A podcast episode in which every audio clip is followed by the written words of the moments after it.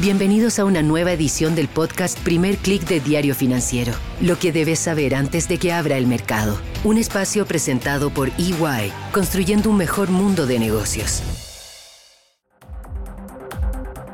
Muy buenos días, soy Marcela Vélez y desde Londres comento con ustedes lo que está pasando a esta hora en los mercados. Bienvenidos a Primer Click de Diario Financiero. Muy buenos días, bienvenidos. Es viernes 27 de enero, lo logramos, llegamos al fin de la semana laboral y comenzamos esta última sesión con los mercados algo dudosos. Ese optimismo que marcó el cierre de ayer de Wall Street cuando el SP 500 y el Nasdaq subieron más de 1%, ese optimismo se desvanece al inicio de la sesión de hoy. En Asia tenemos todavía una sesión positiva, las acciones suben 0,62%, impulsadas por una tercera alza consecutiva del Hang Seng.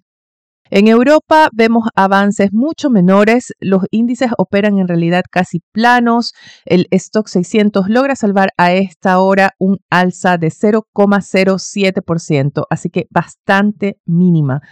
Por el contrario, los futuros de Wall Street no logran mantenerse en terreno positivo y vemos a esta hora pérdidas de entre 0,3 y 0,6% en los índices. El dólar también opera plano esta mañana en reflejo de las dudas que hay en el mercado sobre cómo interpretar las señales que llegan de los reportes económicos y cómo adaptar esto a las expectativas de cómo actuará en el futuro la Reserva Federal. Estados Unidos publicó ayer una serie de cifras la expansión del cuarto trimestre fue mayor a la esperada, con una lectura de 2,9% para su crecimiento interanual. Marcó una desaceleración respecto a los trimestres anteriores. También hubo señales de desaceleración en índices vinculados al consumo y a los precios. Por el contrario, las señales desde el mercado laboral apuntan todavía a un mercado fuerte. Las solicitudes de subsidios por desempleo, contrario a lo que se preveía, anotaron una baja, manteniendo los niveles en mínimos. En una primera instancia, las cifras en su conjunto dieron argumento a la parte del mercado que cree que la Fed va a estar en posición de recortar las tasas de interés este año.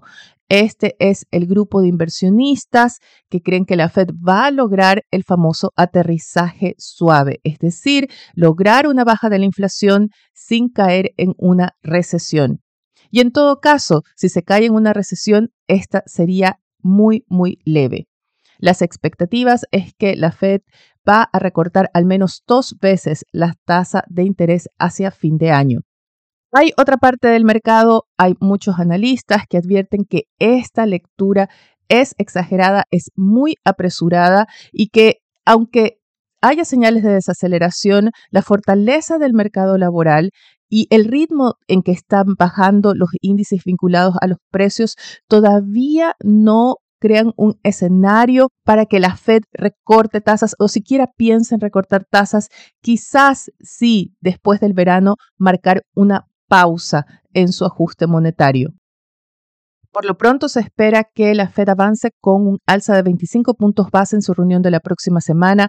Hay algunos economistas, entre ellos Mohamed El Erian, recuerden, él fue uno de los que apuntó que la inflación no era algo transitorio, asegura que la Fed debería dar un golpe de credibilidad y de ajustar expectativas en el mercado y sorprender con un alza de 50 puntos base. Por lo pronto, todas las expectativas están en torno a un ajuste de 25 puntos base para la Fed y de 50 puntos base para el Banco Central Europeo. La persistencia de la inflación es un tema que preocupa también fuera de Estados Unidos y de Europa. Tuvimos ayer la decisión de política monetaria del Banco Central de Chile que mantuvo la tasa de interés en 11,25%. Esto estaba dentro de las expectativas del mercado, pero hay que destacar la advertencia que hizo el Banco Central que aseguró la inflación sigue siendo muy elevada. Diario Financiero reporta que el mercado chileno posterga a mayo las expectativas de un primer recorte de tasas y Moody's Analytics advierte que una persistencia de la inflación podría provocar una contracción de hasta 4,8% de la economía este año. Pueden encontrar los detalles en la edición de hoy de Diario Financiero. Ya que hablamos de persistencia e inflación, hablemos también de Colombia, donde se espera que el Banco Central tome hoy una decisión fuerte con un alza de 100 puntos base que lleve la tasa a 13%. La reapertura de China, si bien es el factor que está detrás de esas expectativas de que la desaceleración de la economía global no será tan fuerte, de que se crea un escenario favorable para los mercados emergentes, para sus monedas y acciones, especialmente en aquellos países que exportan combustibles y minerales a China, si bien hay un factor positivo por ese lado, también se considera que hay un riesgo y es que una aceleración de la demanda China presione al alza los precios de los commodities y esto se traduzca en mayores presiones inflacionarias o en esa temida persistencia de la inflación en otros países.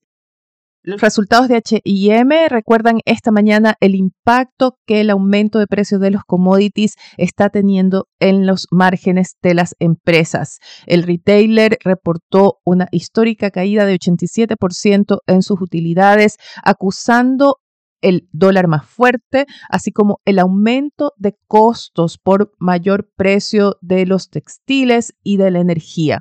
Las acciones del retailer caen casi 8%, son una de las protagonistas al inicio de la sesión, junto con Intel, el fabricante de semiconductores, pierde ya casi 10% antes de la apertura, después de que ayer, tras el cierre del mercado, reportara uno de sus peores años hasta ahora. No solo eso, sus pronósticos para la demanda de data centers y semiconductores fue bastante pesimista a consecuencia de la esperada desaceleración.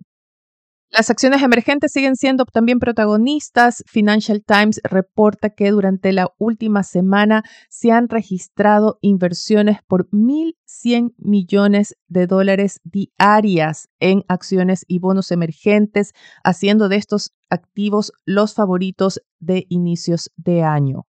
No tenemos detalles del desglose de este capital, si la mayoría está dedicado a activos en China, cuánto va a Latinoamérica, pero como comentábamos ayer, las acciones y bonos latinoamericanos también han tenido un buen momento. De hecho, las acciones mexicanas siguen liderando al inicio de mes. Otro titular importante en el mundo financiero esta mañana llega desde otro país emergente, no latinoamericano ni tampoco China, sino India.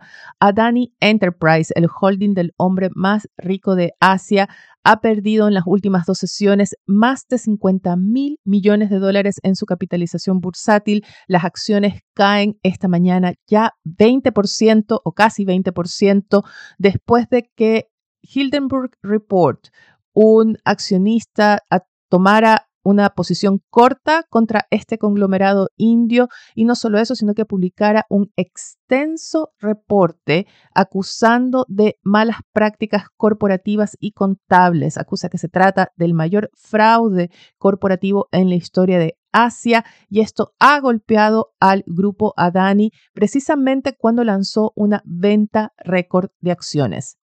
El grupo Adani es considerado un ejemplo de la expansión, del éxito y de la agresiva campaña de India por convertirse en el nuevo motor de la economía global. Pueden encontrar más detalles de este caso en la edición de este fin de semana de DF. Revisemos ahora la agenda para hoy. Tenemos nuevos datos en Estados Unidos que estarán enfocados en los consumidores. Tendremos los datos de ingreso y gasto personal de los consumidores, así como el clave índice de precios de consumo personal. Este es un índice que es seguido por la Fed. El mercado espera ver señales de desaceleración, sobre todo en lo que se refiere a precios. En Chile, los ministros de Hacienda, Economía y Trabajo presentan una vez más la agenda de productividad del gobierno. Y digo una vez más porque cada gobierno presenta su propia agenda de productividad. Esperemos que esta tenga éxito. Ya que hablamos de temas locales, vayamos a la portada de Diario Financiero que titula su edición de este viernes con la decisión del grupo Luxig de terminar su relación con Horacio Cortés luego que Estados Unidos sancionara al expresidente paraguayo por corrupción. Muy importante, otro titular, sigue la crisis de las ISAPRES después de que la Corte ratificara su fallo y volviera a dejar el futuro de las ISAPRES en manos de la Superintendencia de Salud. Además, muy importante, un titular llega desde DF y es la sorpresa que dio en Colombia el presidente Gustavo Petro al anunciar que asumirá el control de la regulación de los servicios básicos en el país. Pueden encontrar detalles en dfsud.com. Con esto me despido por ahora. Los invito a que sean actualizados de las noticias del día y más visitando nuestro sitio web de f.cl. Yo los invito también a que me escriban a través de mi cuenta de Twitter arroba Marcela Vélez o a través de mi correo electrónico mveles No importa la plataforma en que estén escuchando este podcast, si lo encuentra útil, si les gusta, ayúdennos a crecer. Ayúdennos con sus ratings, con sus calificaciones y también pasando la voz. Les deseo que tengan un buen fin de semana. Nosotros nos reencontramos el lunes. Esto fue el podcast Primer Click de Diario Financiero. Lo que debes saber antes de que abra el mercado. Un espacio presentado por EY, construyendo un mejor mundo de negocios.